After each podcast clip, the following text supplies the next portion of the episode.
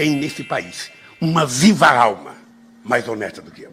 Só você fazer cocô dia sim, dia não. Eu tô saudando a mandioca. E é desse jeito, é mesmo, é porque é mesmo. Salve geral, bem-vindo! Você, muito bem-vindo ao podcast O Pior do Brasileiro, seu podcast semanal. De vez em quando tem dois episódios, de vez em quando tem um, de vez em quando tem nenhum também. E a gente vai nessa toada discutindo as incongruências tupiniquins. Tudo aquilo que a gente faz, tudo aquilo que a gente fala, tudo aquilo que a gente presencia, mas na verdade dá uma vergonha danada. Hoje separamos preparamos um programa muito legal para você. Vamos discutir um filme que o Tramuja jura de pé junto que assistiu, ou melhor, tentou assistir porque disse que dormiu, mas eu, Geiso e Marco gostamos, que é o filme Benvenuto, Senhor Presidente. E aí a nossa primeira pergunta a você que está nos ouvindo e a você que está nos assistindo. Um, um presidente consegue ser 100% honesto até o fim? Conhece algum exemplo? Comente e participe conosco. Salve, salve, Jason, bem-vindo, olá. Olá, Ednei, olá, Tramujas, olá, Marco, olá, você que nos vê pela live do Facebook, olá, você que nos escuta pelas plataformas de podcast. Hoje a gente vai discorrer a respeito de um belo filme que de semelhante com o, a, a situação do nosso país só tem corrupção. É, mais ou menos. Salve, salve, Tramujas. Quer dizer que o senhor dormiu no filme? Olha, o filme é tão bom, mas tão bom que eu relembrei os, os piores momentos dos Trapalhões e um pouco do Jerry Lewis ali, as encenações, só que era um pouco mais assustadora porque muito daquela realidade do personagem a gente tem vivido nos últimos anos. Então, realmente parece que a gente escolhe os presidentes da forma como, como aqueles conselheiros, aqueles congressistas italianos escolheram aquele o pseudo-presidente deles. A, o processo de votação é bem parecido, porém o enredo é até um pouquinho mais chato do que a nossa realidade no Brasil hoje. Olha lá, os primeiros 15 minutos ele assistiu. Primeiro você tá aí. Salve, salve, Existe presidente 100% honesto até o fim, Marco? Olá, meus amigos, olá, boa, boa noite, né? Uma noite que a gente esquece, que a gente tá gravando à noite, né? a gente esquece de falar que não pode falar isso. Né? Olá, os internautas, né? olá a todos os nossos ouvintes. É, cara, se tem 100% honesto, só ele que deve saber, né? Porque acho que com essa gama de poder que o presidente tem, difícil, hein? Difícil ficar na linha ali. E para começar o nosso pior do brasileiro, uma homenagem. Bolsonaro, nós somos milhões de tantas casas e religiões. Irmãos unidos numa bandeira Deus própria pátria brasileira. Irmãos unidos numa só bandeira, Deus salve a pátria brasileira.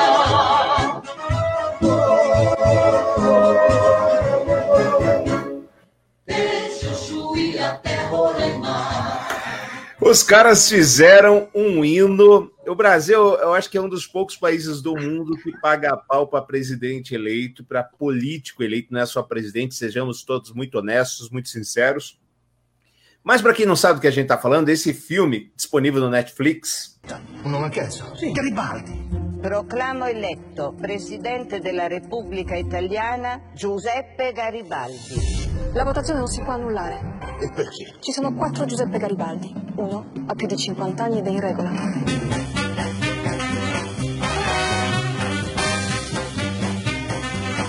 Benvenuto, Presidente. Dire che ci siamo sbagliati non si può fare. Il suo gradimento è sceso al 25%. La gente dice che è inadeguato. Ha ragione. Invece di spararci tra di noi, tiriamo tutto su di lui. Non ha dietro nessuno. In tre mesi va a casa. Ma se sei un grande pescatore sarai anche un grande presidente, no? Io dico che guadagno 239.000 euro all'anno, ma io non voglio tutti quei soldi, cosa me ne faccio? Anche perché, scusa, le leggi le hanno fatte per noi. Se non le capiamo, come facciamo a rispettarle? Non firmo, finché lo capisco, non firmo! Una capricciosa! Presidente, non ci siamo. Ele conta a história do. ah, ficou vago ali o cargo de presidente italiano, e aí os congressistas, naquelas manobras, direita, esquerda, meio, centro, fundo, eles elegem alguém. E eles ficam brigando, nunca conseguem eleger alguém, até que eles querem fazer uma pegadinha e elegem uma figura que para eles não existia mais, que era o Garibaldi. Porém, entretanto, no entanto, apesar de, existe um Garibaldi vivo. E esse Garibaldi é pescador, é três, né? Mas aí só um. Historiador. Né? Era o quê? Ele era, era bibliotecário, né? Que era. Isso, era, ele era um, um bibliotecário é, voluntário numa cidadezinha do interior lá da Itália, né? E, mas ele gostava mesmo de pescar, viver a vida. Tinha um filho que era meio trambiqueiro, que gostava de vender os equipamentos ali que não funcionavam, etc. E ele é alçado ao cargo de presidente. E ele prontamente falou: não, eu vou renunciar. Mas vendo toda aquela corrupção ali do, dos três que mandavam do Congresso, nenhuma semelhança com o Congresso brasileiro, ele resolve falar: não, peraí, vou ficar. Renuncio a renúncia. E aí se sucede um monte de coisas, ele vira um presidente super popular e esses poderosos que ali foram representados por três pessoas ou quatro, representando o mercado, entre aspas, né? O mercado pede para que eles derrubem esse presidente, afinal ele estava, ele estava fazendo tantas coisas boas para a população que os problemas deixaram de acontecer. E se os problemas deixaram de acontecer, eles deixaram de lucrar. Aí foram lá para um cara da tempo da guerra e ele fala assim: Olha, eu conheço todos os italianos. Todo mundo, todo homem comum tem pelo menos três a quatro esqueletos no seu armário. Esse não tem nenhum. E aí no final, então atenção, você vai agora você vai pular cinco minutos desse podcast se você não quiser saber o final e depois você volta. No final, esse italiano aí do tempo da guerra, ele tem o arquivo de todos os italianos, todos. Entre eles, da namorada do, do Garibaldi, do presidente, e do amigo, enfim, de todo mundo. E ele se vê no dilema. Eu apresento denúncia como vou apresentar de todo mundo? Ou não apresento? O fato deles serem meus amigos, o fato deles serem meus próximos, lhes dá o direito de não ter a sua denúncia submetida? E aí no final ele resolve que ele ia queimar e faz um discurso admitindo isso. Fala, olha, agora eu sou corrupto igual a vocês, queimei os documentos, não vai ter denúncia, não vai ter investigação contra eles. Esse filme nos representa em que sentido, senhor Jason Vendramin? É difícil porque, cara, é... tem alguma semelhança assim com a nossa realidade. O presidente no filme é um homem do povo. Ele realmente é um homem do povo. Ele é um homem simples, ele é um homem de hábitos simples, como o nosso presidente. Né? Só que com uma diferença gritante, uma diferença tremenda. O Garibaldi, ele não tinha sequer um dia de experiência política, né? E por isso que ele, ele não, não conseguiu se adaptar à, à, dança das cadeiras, né? das, da, da corrupção existente no país. E com isso ele fez um bom trabalho, né?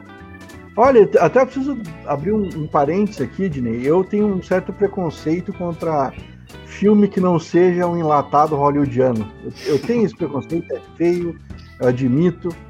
E, pô, foi um favor que você me fez de, de, de falar pra gente assistir, porque, cara, vale a pena.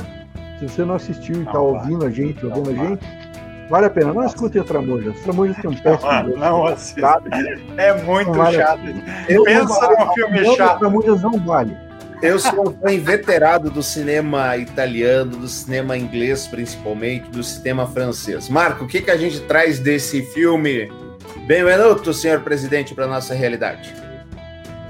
Eu acho que, assim, o, o presidente italiano era talvez bem parecido com o nosso candidato a presidente, né?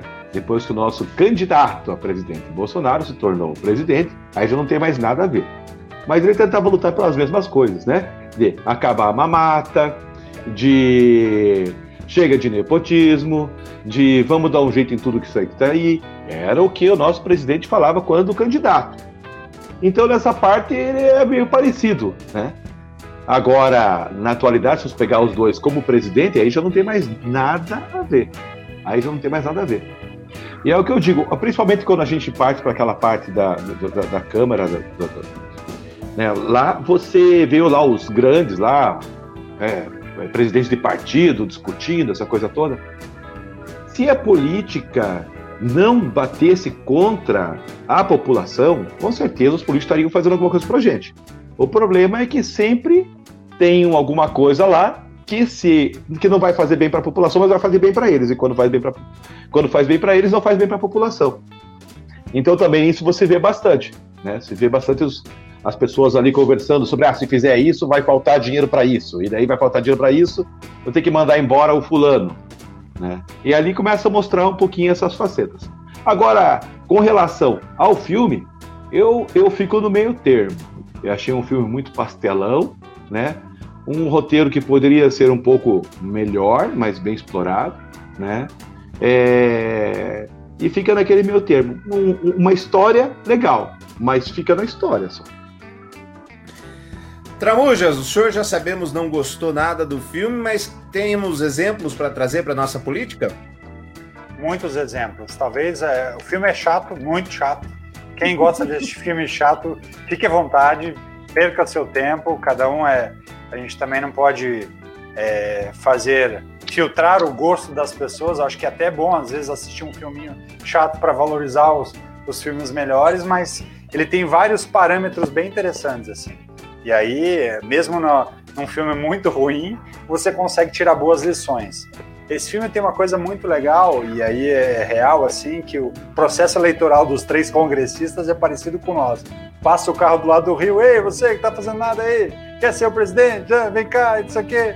A gente escolhe parecido, só que a gente ainda vai no vaso sanitário e, de preferência, dá aquela boa desaliviada no, no que você tem no intestino e acaba votando. Então, realmente se assemelha. O segundo aspecto que é legal do filme, que mostra um, um cenário de um cara com boa vontade, porque ele era um bibliotecário que recebia tantos euros para ensinar a história, ele teatralizava a história, então ele dava acesso à cultura a pessoas que não tinham vontade de ler, ou que não, que, que, que não tem preguiça de pegar um livro e ler, então ele teatralizava, então ele aproximava a história da realidade. Então ele era um cara que sabia ouvir as pessoas para entregar para as pessoas o que eles queriam. E aí tem um cenário muito legal que é uma discussão é, que ele escuta as pessoas falando dele no restaurante, ah, o novo presidente, pô, o cara tá fazendo isso, tá cobrando imposto e tal. Ele se senta à mesa da, do, do, dos italianos e começa, tá, o que, que vocês acham que seria bom? Ele começa a ouvir as pessoas, e é por é, isso que. Você entendeu essa lei aqui? Como é que querem que eu assine a lei se nem eu Ex entendo? E ele começa a ascender justamente nesse movimento. Então, é esse parâmetro do saber ouvir é, a população, entender quais são os caminhos, quais são, de que forma ele conseguiria atender. O que é que há? O que é que há? O que é que tem? O que é que tem? Uma tetinha nunca fez mal pra ninguém. A população, então, são movimentos muito legais que, que, que fazem com que um político se destaque ou não. Então, quando você vai nesse movimento, de volta é um movimento bem interessante. E o filme traz reflexões muito simplistas de um movimento que faria sentido se os políticos ouvissem. E aí, obviamente, é muito próximo do que o nosso presidente atual faz, que é simplesmente ele só ouve quem escuta o que ele quer falar.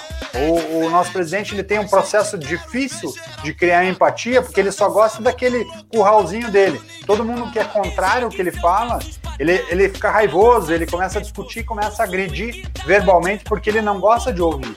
O, o Bolsonaro é o típico cara que gosta de conversar com o espelho, porque o espelho vai reproduzir ou, ou vai deixar ele ouvir exatamente o que ele está falando. Ele não quer ter uma voz contrária e, a partir da voz contrária, pensar numa solução. Ele concebe alguns conceitos e aquele conceito para ele é claro e vamos trabalhar em cima disso. Tanto que foi, foi esse o processo que fez com que ele liquidasse no início da pandemia dois grandes ministros da saúde. Então, eu até brincava que o Nelson Tais teria entrado primeiro o Mandetta, quando ele trazia as recomendações e alertava que passariam de 200 mil mortes, e o presidente super inteligente, conhecedor da medicina absurdamente, na verdade, acho que antes de ser militar, acho que ele deve ter se formado em medicina, porque ele dizia que não mataria 2 mil mortes, e Osmar Terraplana é, validava as bobagens que ele falava. Aí veio um, ministro que todo mundo achava que iria ser o um ministro que assinaria dentro de um laudo o uso da cloroquina como preventivo, e esse ministro se mostrou contrário, porque nem o médico com responsabilidade faria é, essa assinatura de que a cloroquina era de fato indicada para um tratamento precoce é, em relação ao coronavírus. E aí veio o terceiro, esse sim, um fantoche, que não é médico, não conhece nada de saúde e nem de geografia, por sinal, um general que não conhece geografia e que acabou assinando tudo o que ele queria. Então, nosso presidente já se mostra diferente aí. Um segundo aspecto que é muito legal do filme, que mostra aqui é o espelho da nossa realidade. O filho do presidente italiano lá era um picareta que vendia equipamentos de ginástica que não funcionavam. E de repente você via aqueles equipamentos de ginástica é, sendo vendidos para o exército. Ah, presidente, estão assinando lá com seu filho. Ele falou: não, peraí, eu não falei que era para fazer nada disso. Meu filho, o que ele está apresentando, desconecta de mim, tem que fazer o que é bom para a nação. autorizou o moleque publicamente, né? Exatamente. E aqui no Brasil aconteceu algo bem parecido, só que completamente oposto. O grande lobista da, da venda de armas no Brasil chama-se Eduardo Bolsonaro. Existe uma indústria de armas no Brasil chamada Taurus.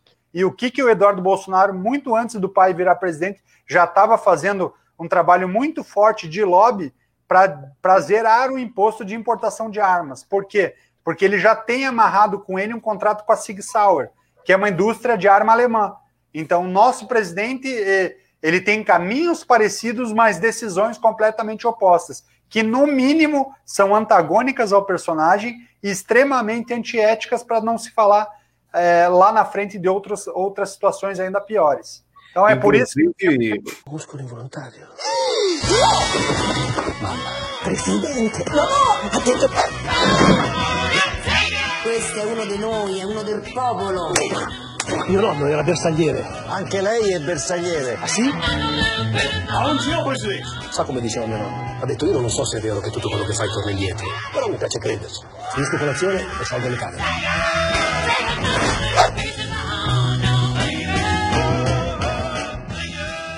Inclusive, o presidente brasileiro aparece no filme, né, comprando 200 bilhões, milhões de, de, da dívida italiana. Ele entra no hospital sambando, né? Ah, ele e a comitiva do Brasil entra sambando.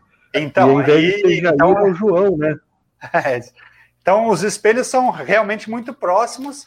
É, é, um filme até meio triste, porque você fala, pô, até esse bobalhão que foi eleito presidente da Itália consegue ter mais massa cinzenta para tomada de decisão do que o nosso presidente. Então, é de fato, ele acaba até sendo é uma come tragédia, né? Porque você espelha com o Brasil, a gente enxerga que o nosso cenário conseguiu ser ainda pior no, no processo de decisão.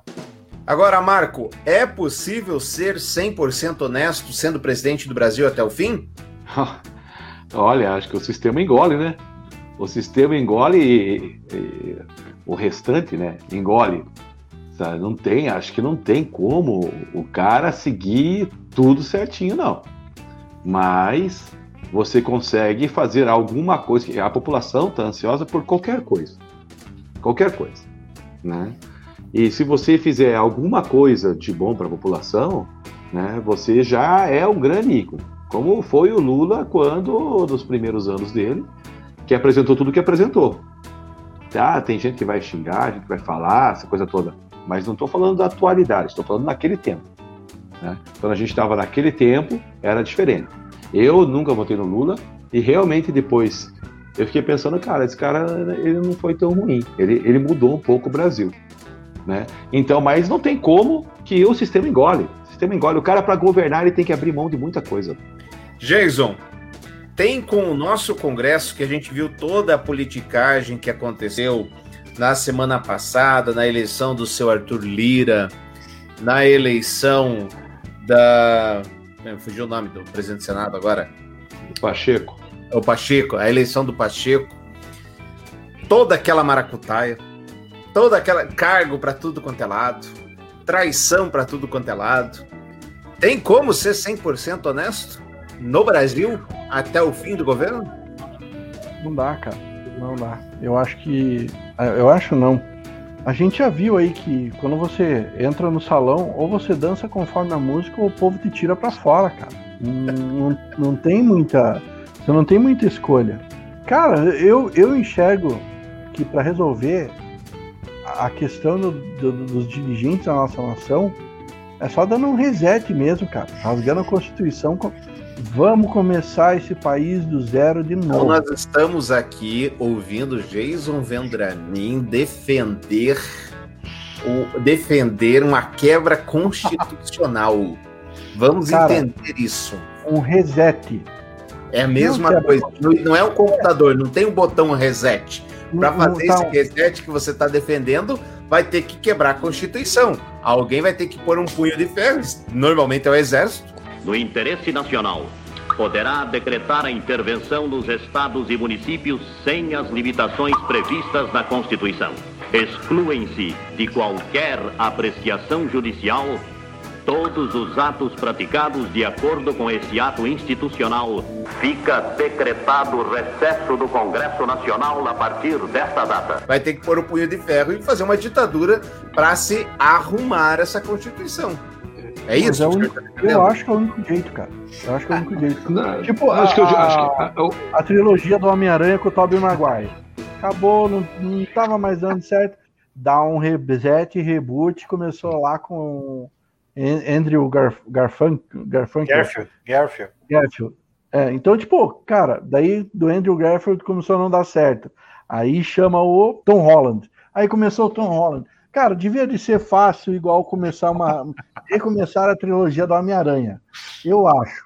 Devia ser fácil. Acho que nada, acho que nada, acho que nada nesse país vai para frente enquanto não se investir em educação. E a gente sabe que isso vai demorar muito tempo, né, para que a gente tenha as pessoas pensando um pouco melhor. Porque se você pega hoje e abre o teu Facebook, você vai falar assim, meu Deus do céu, a falta de informação, a falta de cultura é, é, é- tá enorme. Tá enorme. E, e- e a mídia social vem nos trazer essa realidade mais ainda. Então, enquanto a gente não se investir em educação, de ter pessoas formadoras de opinião que realmente tenham conhecimento e principalmente o Brasil, é, o brasileiro ser um pouquinho, tem um pouquinho mais de empatia com o próximo, aí a gente vai continuar disso aí sempre. É isso, Tramujas? Ditadura militar já? Olha, se a ditadura tivesse de fato se mostrado eficiente, até é- era, era favorável a um reboot, mas convenhamos que a ditadura a gente enxergou pedaços dela, né? E muito do reflexo que a gente carrega e muito do que falam da não corrupção não é verdade. Até porque se, se a ditadura tivesse controlado é, a gestão do dinheiro, como muita gente acaba afirmando, o Brasil estaria, de fato, como diria Bruno Henrique, o filósofo, o jogador de futebol do Flamengo, o Bra- o Brasil estaria em outro patamar. E não foi o que aconteceu. Você pega a, a marginalidade no Rio de Janeiro e o desvio de armas do exército para os traficantes, para as milícias, no período da ditadura foi um dos períodos em que você mais fortaleceu nós como nação, mais fortalecemos as quadrilhas. Então é fácil a gente esquecer um pouquinho do histórico e olhar só o lado bonito. É igual aquele, aquela namorada antiga que você é, lembra só das coisas boas, mas o estresse que você passou no dia a dia ninguém lembra. Ah, não, aquele cinema que a gente assistiu era uma delícia e tal. Mas não é bem assim. Mas, ó, vou, vou- falar um negócio você. Hoje eu tive. É é interessante a gente entrar nesse papo da ditadura. Hoje eu tive o prazer de atender o seu Otto. Seu Otto tem 82 anos. E a gente conversando sobre a situação do país, ele falou que foi um preso político durante a ditadura. Certo. E que depois de ter puxado lá o tempo dele, ele participou de uma certa forma lá da, da, da construção de Itaipu. Nas palavras dele, ele falando que no projeto, no papel, estava lá. Era para Itaipu é, custar 9 milhões de dólares, alguma coisa do gênero. E que não podia passar, tinha margem de, de, de gasto de 1,5% para 1,5% para mais ou para menos. Claro. Terminou custando 32 milhões. Ah, então. Quando ligaram a 18ª turbina, já tinha chegado aos 32 milhões. Então, Cara, o país tá, tá errado e assim, tá errado desde Pedro Álvares Cabral. E, e vai ser difícil consertar. Vocês são muito maldosos. Essa é a verdade. Bom, fica a nossa sugestão a você que está nos ouvindo, menos do Tramujas, assistam Bem-vindo, senhor presidente, Benvenuto, senhor presidente, Welcome, Mr. President, enfim, tá lá no Netflix, coloca presidente, vai vir. Muito obrigado pela sua audiência, tenham todos uma grande semana.